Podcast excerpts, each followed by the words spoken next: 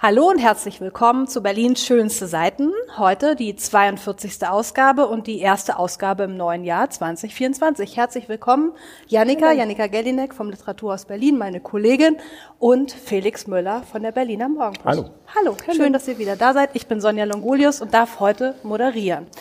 Ähm, ja, wir haben uns schöne Texte und Bücher mitgebracht und wir fangen aber heute mit etwas etwas Besonderem an. Bevor wir einsteigen, eine kurze Frage. Würdest du dich als Literaturkritiker bezeichnen, Felix?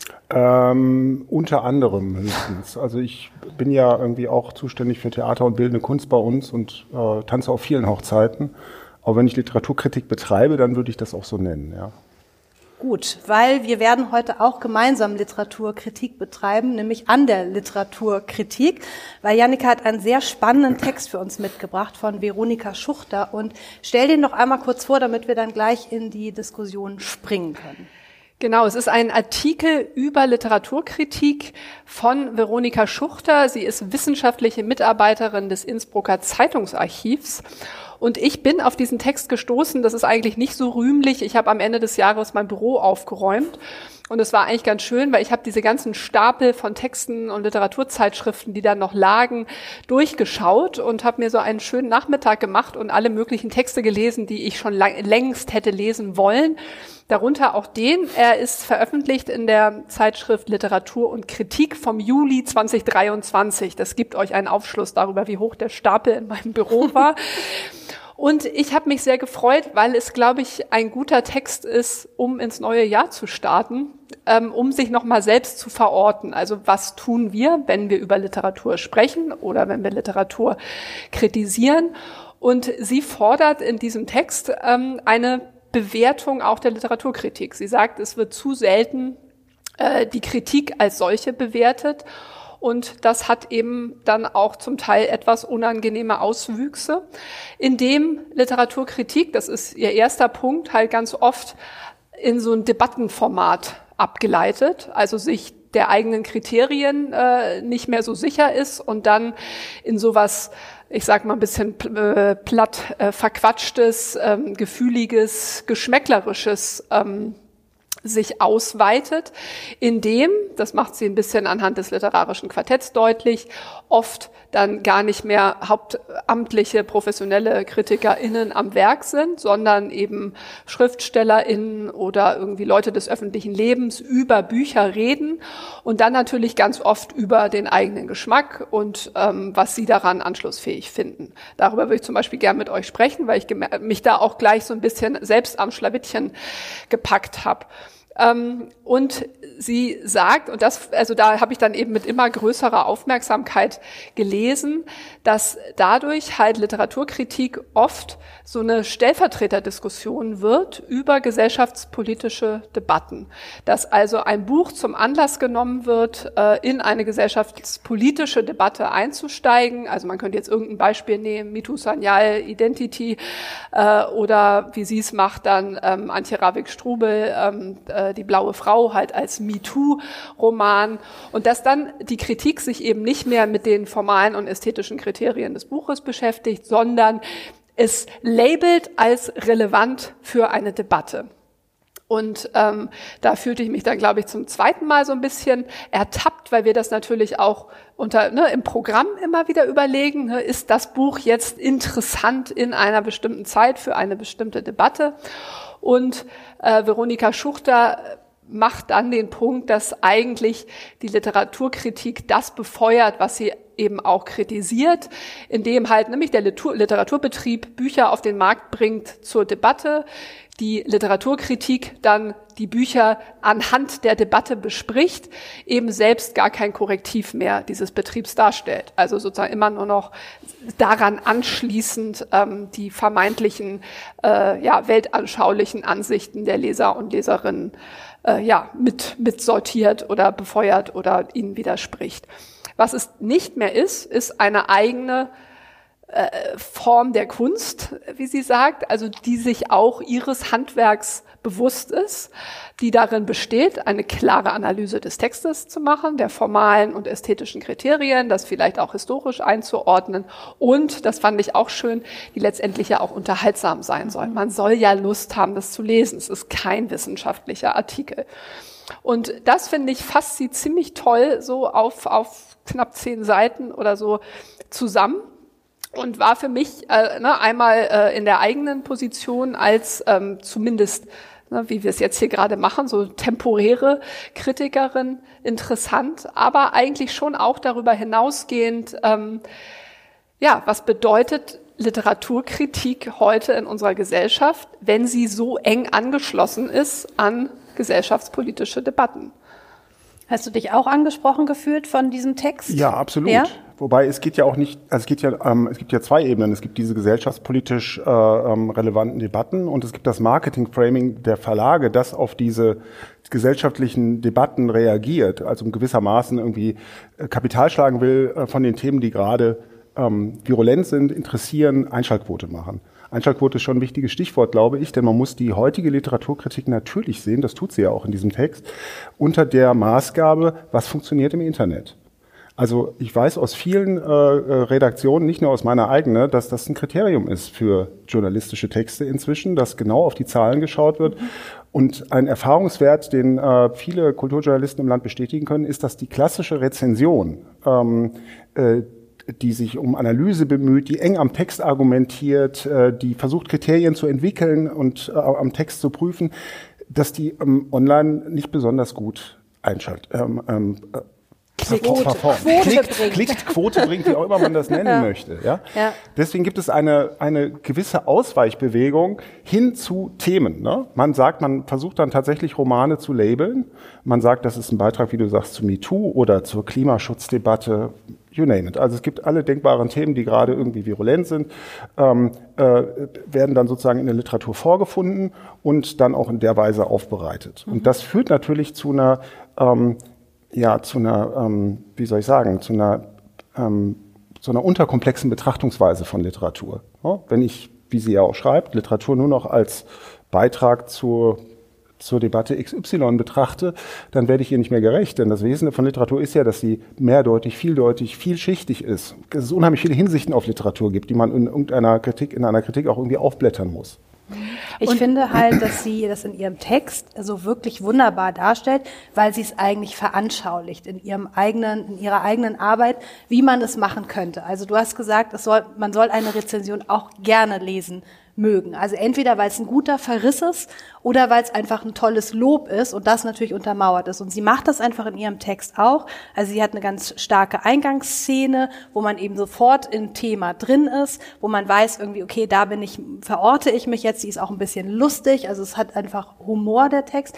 Und dann schlüsselt sie aber sehr genau auf, was sie sozusagen an der Literaturkritik, wie sie im Moment betrieben wird oder viel betrieben wird, ähm, kritisiert, was man besser machen könnte und nimmt sich selber davon aber auch nicht aus, sondern führt das eben auch vor. Also ich finde, sie ist sozusagen par excellence, bietet sie uns das, was sie sich von der Literaturkritik wünscht und veranschaulicht es dadurch umso mehr. Und du hattest schon das Wort gesagt, Framing, also ihr Argument ist ja ähm, sozusagen die Rahmung einer Rezension im Hinblick auf, ist es eine Debatte, schaue ich mir ähm, den Roman von Antje Ravik-Strubel durch die MeToo, den MeToo-Rahmen an. Ich könnte ihn mir auch durch einen ganz anderen Rahmen ähm, anschauen. Natürlich ist das immer so, dass man ein Framing betreibt, wenn man sich etwas genauer anguckt, ein Objekt, aber man müsste das eben auch offenlegen und man müsste sich klar werden, dass es nicht das Einzige sein kann. Das ist, glaube ich, das, was sie auch fordert in ihrem Text, wo sozusagen nicht einfach nur durch das Framing bestimmt wird, was dieses jeweilige Buch einem vielleicht heute äh, sagt oder warum man es lesen sollte oder nicht lesen sollte. Ich, also was ich noch spannend finde, was du gerade gesagt hast, Felix, ist Literaturkritik also jetzt per se auch immer schon online, also dass, dass es quasi eben schon automatisch gedacht wird als eine Social Media verwertbar, teilbar Ähm, also alle eure Kritiken sind automatisch auch also online. ich will noch einen Unterschied machen zwischen Social Media und Online. Also ähm, ob man das nun bei Instagram, ähm, äh, Twitter, naja, du kannst schneller so. den Link teilen als genau. irgendwie den Also ob das dann da viro, äh, äh, ob das dann da äh, kursiert ist, ist eine andere Frage. Aber natürlich wird jeder Text, den wir produzieren, für den wir Arbeit investieren, auch online aufbereitet, weil wir natürlich wie jede andere ähm, äh, Zeitung in Deutschland auch in einem Wandel begriffen sind, der sich also Digitalisierung nennt. Und ähm, das heißt, ja, wir arbeiten ähm, da ähm, sehr stark online getrieben und denken zuerst an den Online-Auftritt. Ja, ich finde das halt interessant, weil man eben da verstehe ich dann viel eher das Debattenargument, weil man sagt, gut, ne, das verbreitet sich ganz schnell, ja. das muss ein Teil der Debatte sein, während man hingegen, ne, also im Print vielleicht nochmal anders liest und anders urteilt. Ähm. Aber mein, meine Pointe wäre jetzt, dass man das eine tun kann, ohne das andere zu lassen. Mhm. Also ähm, man kann, natürlich gibt es diese, bei Antje Ravitz-Stubel, die wir jetzt gerade als Beispiel angeführt haben, es gibt diese eine Hinsicht, Ansicht auf den Text, wo man das so lesen kann.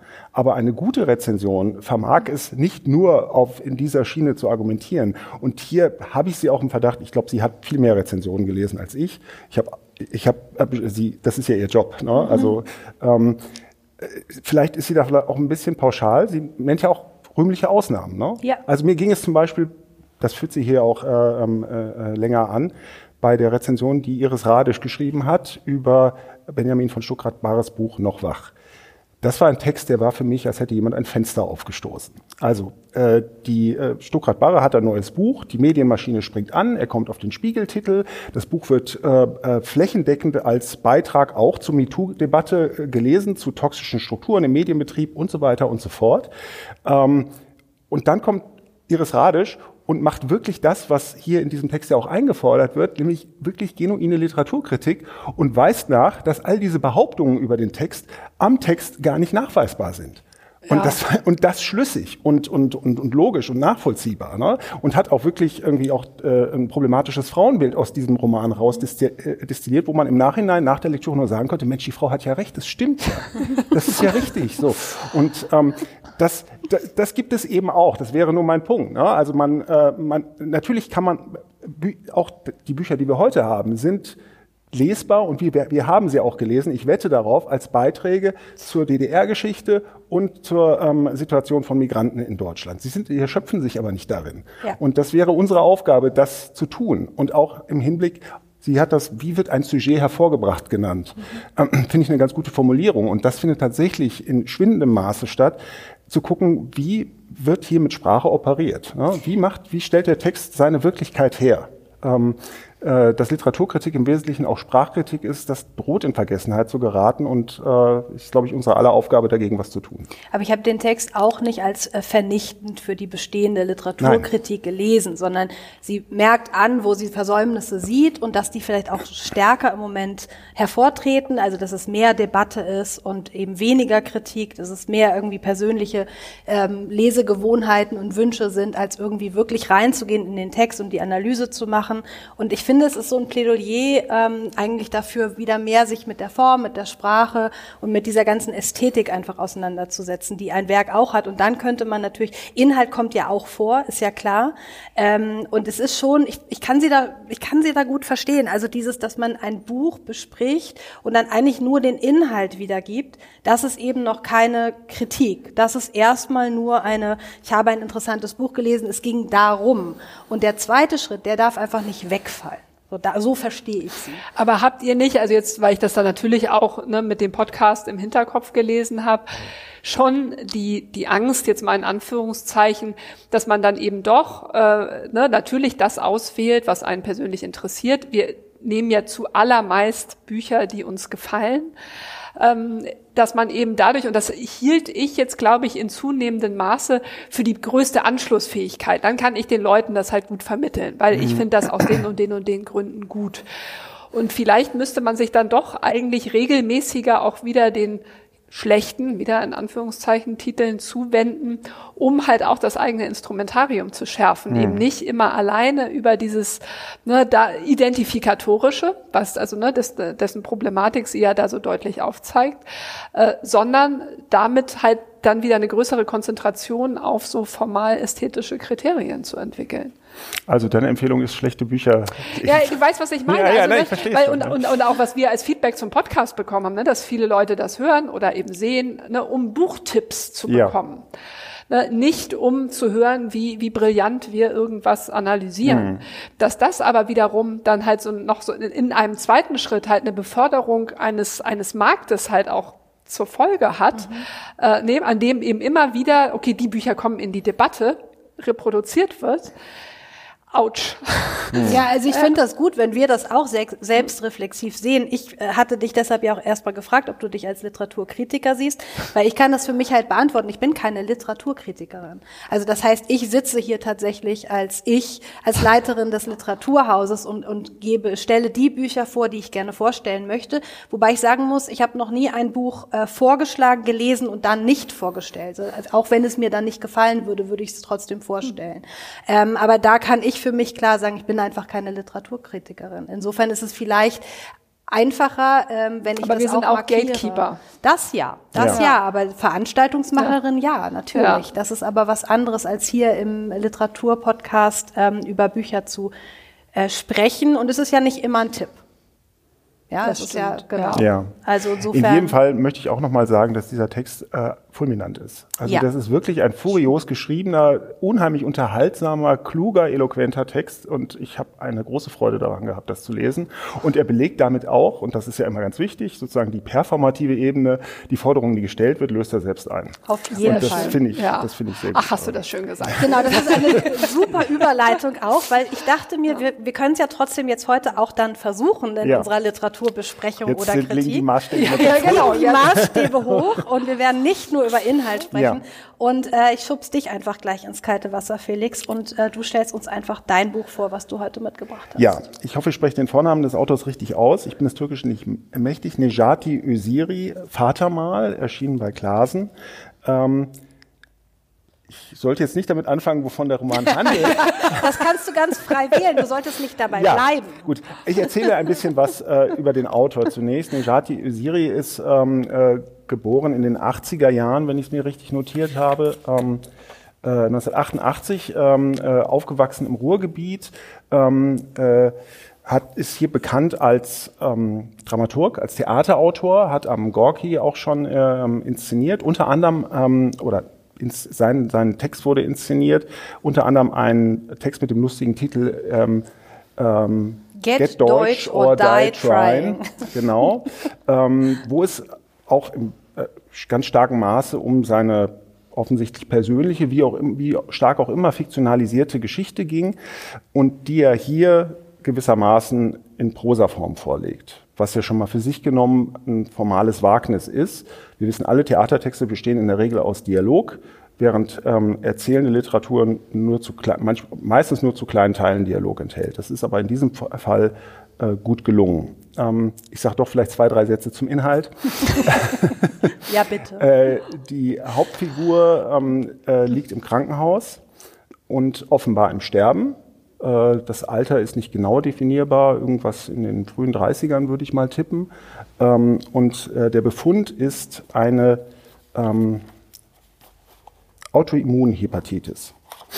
Ähm, ich, lese, ich lese mal diesen kurzen Absatz vor, ähm, mit dem er das schildert. Ähm, nicht du stirbst, sagt er. Er spricht seinen abwesenden Vater an, ähm, der in diesem Roman eine große Leerstelle darstellt. Nicht du stirbst, sondern ich. Ich liege gerade auf der Intensivstation. Organversagen. Meine Leber hat beschlossen, nicht mehr mitzumachen. Das ist keine Metapher in einem Bildungsroman für Kanacken oder so. Es lässt sich ganz nüchtern und wissenschaftlich beschreiben. Autoimmunhepatitis. Ausgehend von dieser Situation erzählt der Roman das Leben dieses jungen Mannes, nicht nur des jungen Mannes, sondern auch seiner Mutter, wie sie nach Deutschland gekommen ist, seiner Schwester. Ähm, er berichtet vom Verschwinden eines Vaters und er tut das auf eine ganz unmittelbare und auch sehr reflektierte Weise. Das, ich habe diese Textstelle ausgesucht wegen dieser Passage, wo ich spontan lachen musste. Ähm, das ist keine Metapher in einem Bildungsroman für Kanaken oder so. Also dieser Erzähler ähm, den äh, Usiri hier ähm, mehr oder weniger erfunden hat, wir wissen nicht in welchem Maße, spielt auch keine Rolle, ist, äh, beobachtet sich dabei, was er tut. ähm, er sagt an einer anderen Stelle auch, nichts von dem, was ich sage, ist wahr. Also er beobachtet sich in dem, was er tut und stellt sich auch die Frage, inwiefern Erzählen äh, überhaupt möglich ist von seinem Leben. Und ähm, dieser Vater ist ähm, irgendwann in die Türkei zurückgegangen, als er noch ganz klein war. Und er versucht ihm sozusagen irgendwie Zeugnis abzulegen über das Leben, das er als Mitglied einer migrantischen äh, Familie mit Migrationshintergrund in Deutschland erlebt hat. Und das ist von einer unglaublich unmittelbaren emotionalen Kraft, wie ich selten gelesen habe und unbedingt empfehlenswert. Jetzt bin wir wieder bei den Buchtipps. ich beobachte mich auch selbst wie dieser ja, Erzähler. ähm, aber was soll ich tun? Also ich habe das wirklich atemlos in fünf Stunden verschlungen, dieses Buch. Äh, habe das einer unglaublichen Kollegin heute dann auch nochmal versichert. Ja, es ist möglich, solche Bücher so schnell zu lesen, wenn sie so gut und klar und, äh, und äh, dennoch raffiniert geschrieben sind. Denn hier wird mit einer ganz verschachtelten Zeitstruktur gearbeitet.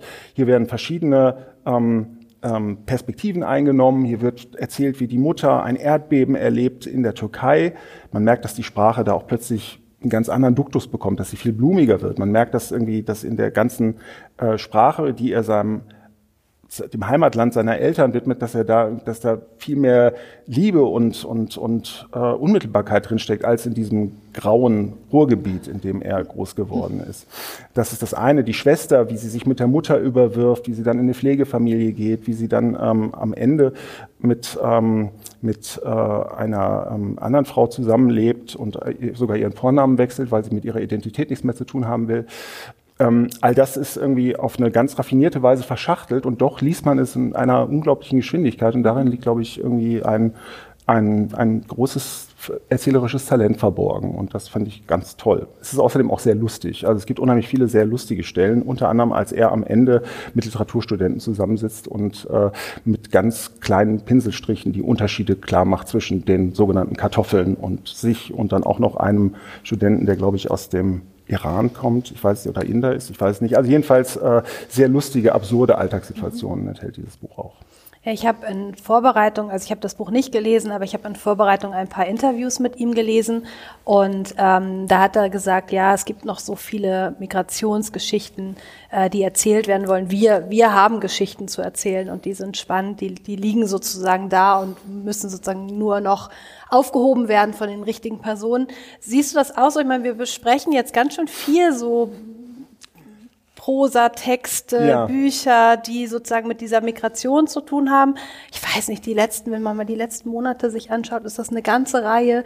Dünja Gütschiter oder ähm, ich weiß nicht, hier ähm, Besat Karim Khani oder so. Natürlich sehr ja. unterschiedliche Geschichten, die da kommen. Aber wie siehst du das, wenn du jetzt mal das größere Portfolio aufschlägst an Geschichten der Migration? Also sind da noch so viele Geschichten? Ist das neu? Ich glaube, wir haben jahrzehntelang nichts gehört, oder? Mhm. Also das ist da, also ich bemerke das auch, dass es da gerade einen unglaublich äh, ähm, äh, großen ähm, Redebedarf der Literatur gibt, offensichtlich, aber auch ein äh, erhöhtes Publikumsinteresse. Aber ich glaube, dass diese Geschichten einfach unerzählt sind und dass sie dringend erzählt werden müssen. Und, äh aber wäre nicht da das, äh, die Frage, weil ich das ähm, also ich habe es gelesen und ich habe ähm, auch den Chagütschita erst vor kurzem gelesen, deswegen hatte ich das jetzt noch so präsent. Ähm, ist es nicht doch seltsam, dass jetzt auch diese Geschichten in diesem, ich sag mal, autofiktionalen Modus erzählt werden. Ähm, was da, also was ich jetzt hier bei Öziri toll fand, war, ich glaube, irgendwo in der Mitte versucht er, wenn er dem Vater eine, die, die Szene zu erzählen versucht, dann setzt er dreimal neu an und sagt immer wieder, okay, nee, das habe ich jetzt schon wieder falsch erzählt, ich erzähle das jetzt nochmal so. Nee, weißt du, es war doch eigentlich gar ja. nicht so, sondern so. Also das finde ich einen großartigen erzählerischen Kniff, um eben auch ne, die die Fragilität äh, ne, der, der Erzählererinnerung darzustellen. Aber ist nicht, um jetzt mal irgendwie was Provokantes, halbdurchdachtes rauszuhauen, dann sowas wie Kanaks Brack, was jetzt bestimmt schon 30 Jahre alt ist oder ja. so, nicht formal ästhetisch die spannendere Angelegenheit. Also, dass man eigentlich mit, also viel, sprachlich viel mehr mit dem arbeitet, was sozusagen die migrantischen Communities, also so wie Tomagadi, um mhm. ein aktuelleres Beispiel zu nehmen. Ne? Mhm. Ne? Also irgendwie, ich mache jetzt mal hier dieses Deutsch kaputt. Ja und baust neu zusammen, ähm, anstelle so ein doch relativ klassisch erzählten Text, das ist ja eigentlich auch ein Brief an den Vater, ne, um ja. sozusagen ne, die, die, die große ja. Referenz im Hintergrund aufzurufen. Ähm, also jetzt dumm gefragt, wäre da nicht mehr drin? Also die Frage ist ja, also er hat sich ja eine Hauptfigur gewählt, die ihm sehr ähnlich ist, die, so wie er selbst auch studiert hat. Ähm, äh, das heißt, die irgendwie äh, des, der deutschen Sprache in einer großen Redegewandtheit mächtig ist. Ähm, und es geht da ja auch darum, Authentizität dieser Erzählerfigur in irgendeiner Weise zu stiften. Ne? Nun könnte man sagen, ähm, in den Dialogen äh, spiegelt sich das ja, was du einforderst. Ne? Also es gibt ja ganz lange Passagen in diesem Roman, wo er einfach nur auf irgendwelchen Parkplätzen rumhängt mit seinem Kumpeln, mit seinen Kumpels und, äh, und die sich über alles Mögliche unterhalten. Und man dort auch, jetzt wenn ich irgendwie, also es ist kein Streetslang, den die miteinander sprechen, aber man merkt doch irgendwie eine, äh, eine gewisse äh, Glaubwürdigkeit äh, und sieht diese Jugendlichen vor sich, wie sie miteinander reden. Realistisches so Erzählen. So könnte man es auch, ja, realistisches Erzählen. So könnte man es auch in der U-Bahn mithören. Also ich glaube, der, ähm, der Ansatz, wie Tomagadi hier so eine Art ähm, gebrochenes Deutsch äh, ähm, aufzunehmen, was ja auch wirklich hochinteressantes formales Experiment ist, der würde, glaube ich, die Glaubwürdigkeit dieser Erzähler. Nee, es ist, naja, aber das, das ist ja eigentlich genau die Frage. Ne? Also es, es geht, wie du sagst, schon um die Glaubwürdigkeit einer ja. Erzählerfigur und ich habe nur, äh, Klammer auf, gedacht, wie beschämend das eigentlich ist, äh, dass es schon ganze Genre-Literatur ist, äh, die die deutsche Bürokratie eigentlich in ihrem Kern trägt. Diese Demütigung, die ja. es bedeutet, mhm. äh, mit deutschen Ämtern zu tun zu ja. haben. Ne? Das äh, haben wir jetzt auch von Abbas Kider über Kapitelmann bis, also das gibt schon ganze, ne, genau, gibt da wieder ja. so, so wirklich, finde ich, überhaupt nicht lustige. Passagen, äh, die das zum Thema haben, ähm, die aber eben damit doch sehr realistisch, authentisch, autofiktional sind und eben nicht, und jetzt, wie gesagt, mir fällt jetzt gerade nur Kanaksbrak und Tomagadi ein, aber vielleicht gibt's auch gar nicht so viel, ähm, die sich dann eben doch diesem ähm, realistischen Erzählen verweigern und mit dem, was sie mitbringen, nämlich buchstäblich eine andere Sprache, halt tatsächlich ähm, ne, dass das stilistische literarische Spektrum erweitern mhm. Mhm. und uns dann nicht, wie es ja eine vollkommene Berechtigung hat, ne, aber eben doch nochmal noch mal die migrantischen Geschichten, die Gastarbeitergeschichten zu erzählen, die vielleicht viel zu viele Jahrzehnte vernachlässigt ja. worden ja. sind. Ja. Aber literarisch, also jetzt sozusagen unter diesem rein literarischen Aspekt, denke ich, komm, noch ein bisschen, bisschen ja, mehr. Ja, ja. Ich weiß nicht, für mich ist das eine totale Generationsfrage. Also das sind ja alles so in den 80ern Geborene, glaube mhm. ich, ne, die jetzt ihre Geschichten erzählen. Das heißt, es ist irgendwie zweite, dritte, vierte äh, Generation. Also je nachdem, Ginger ist jetzt sozusagen, seine Mutter ist äh, Migrantin, also zweite Generation. Aber die sind zum Teil oder zum großen Teil hier geboren. Ähm, und es ist irgendwie eine Frage auch von, glaube ich, ähm, von Generationen und Zeiten, also wie viel Jahr, Jahrzehnte sozusagen dazwischen leben. Und man sagt ja so, nach ungefähr 30 Jahren kommen auch so diese ähm, Geschichten hoch und werden sozusagen virulent, können erzählt werden. Was jetzt meine total kluge, wie ihr vielleicht gemerkt habt, Überleitung zu meinem Buch ist. Wundervoll. Ja, wunderbar. ähm, wo es ja darum geht, um die äh, Zeit der Wende und des Mauerfalls. Und auch da kommen jetzt gerade eine ganze Menge Bücher hoch. Also wir hatten Aaron Burks hier, wir haben über Charlotte Gneuss gesprochen und ich habe heute mitgebracht Anne Rabe, die Möglichkeit von Glück. Ähm, und das sind alles Geschichten von Autoren und Autorinnen, die eher in den 80er Jahren geboren sind, in den 90ern groß geworden sind. Und das sind eben auch diese, wenn ich mich jetzt nicht ganz verrechne, naja, fast schon 40 Jahre, 30, 40 Jahre, wo diese Geschichten vielleicht jetzt auch hochkommen. Ähm, bei Anne Rabe ist es so, auch wie bei, bei dem Buch, was du mitgebracht hast, äh, von Nechati Usiri, dass sie eigentlich Dramatikerin ist und dass ihr Prosa-Debüt ist als Dramatikerin und auch wie er waren beide ja für den, die Shortlist, waren auf, dem, auf der Shortlist des Deutschen Buchpreises. Ähm, sie hat auch eine Familiengeschichte geschrieben, aber ihre eben, oder äh, ihre ist die Frage, eben sehr nah an ihrer dran, eine Familiengeschichte aus Ostdeutschland, Spurensuche in einer Kindheit in der DDR und ähm, beschäftigt sich in dem Sinne auch, vielleicht ist das das übergreifende Thema heute, sozusagen, wie erinnern wir uns? Wie erinnern wir uns an unsere Familien, an unser Großwerden, an unseres, äh, genau. Und sie wählt eine interessante Form. Ich würde jetzt auch erstmal auf die Form kommen. Habe ich mir heute extra vorgenommen, damit ich das auf keinen Fall vergesse.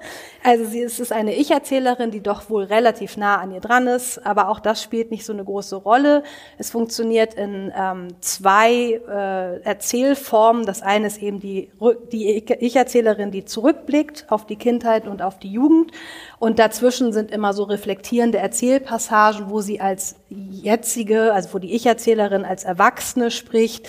Da ist sie schon ähm, verheiratet, hat zwei eigene kleine Kinder und das ist so eine Art Monologform. Also wir haben immer die, die Rückschau und den, den Monolog. Das Ganze ist unterteilt in so 40 kleinere Kapitel und hat aber so einen Schwerpunkt, das sind zwar nur vier oder fünf davon, wo sie über ihren Großvater erzählt, Paul Barlow, ähm, und die werden auch immer übertitelt, die Geschichte des Paul Barlow. Also die werden so besonders hervorgehoben. Und für mich zeichnet sich das Buch vor allen Dingen durch seine sprachliche Härte aus. Es ist unheimlich klar und so kristallklar und hart äh, formuliert. Und eben durch diese Form, die sie gewählt hat, zu sagen, sie hat diesen, diese Ich-Erzählerin und dann eben immer diese reflektierenden Passagen. Worum geht's? Es ist eine Familiengeschichte in der DDR. Die beiden Kinder, Stine und Tim, werden kurz vor der Wende geboren ähm, und sind in einer Familie groß geworden, die dem SED-Regime sehr treu waren, vor allen Dingen der Opa. Ähm, dessen Geschichte wird ja etwas genauer beleuchtet. Der war halt äh, natürlich in der NS-Zeit äh, als Täter unterwegs, also war in der Wehrmacht, an der Ostfront, ähm, ist dann in der DDR ein bisschen hat er sich sozusagen ein bisschen Karriere gemacht, aber auch nicht so wie gewünscht. Und alle in dieser Familie sind doch sehr stark verstrickt mit diesem Regime. Vor allen Dingen auch die Mutter. Und das finde ich ganz interessant an diesem Roman. Ähm, es, ist, es gibt eine Mutter, Vater und zwei Kinder, eigentlich klassische Familienaufstellung.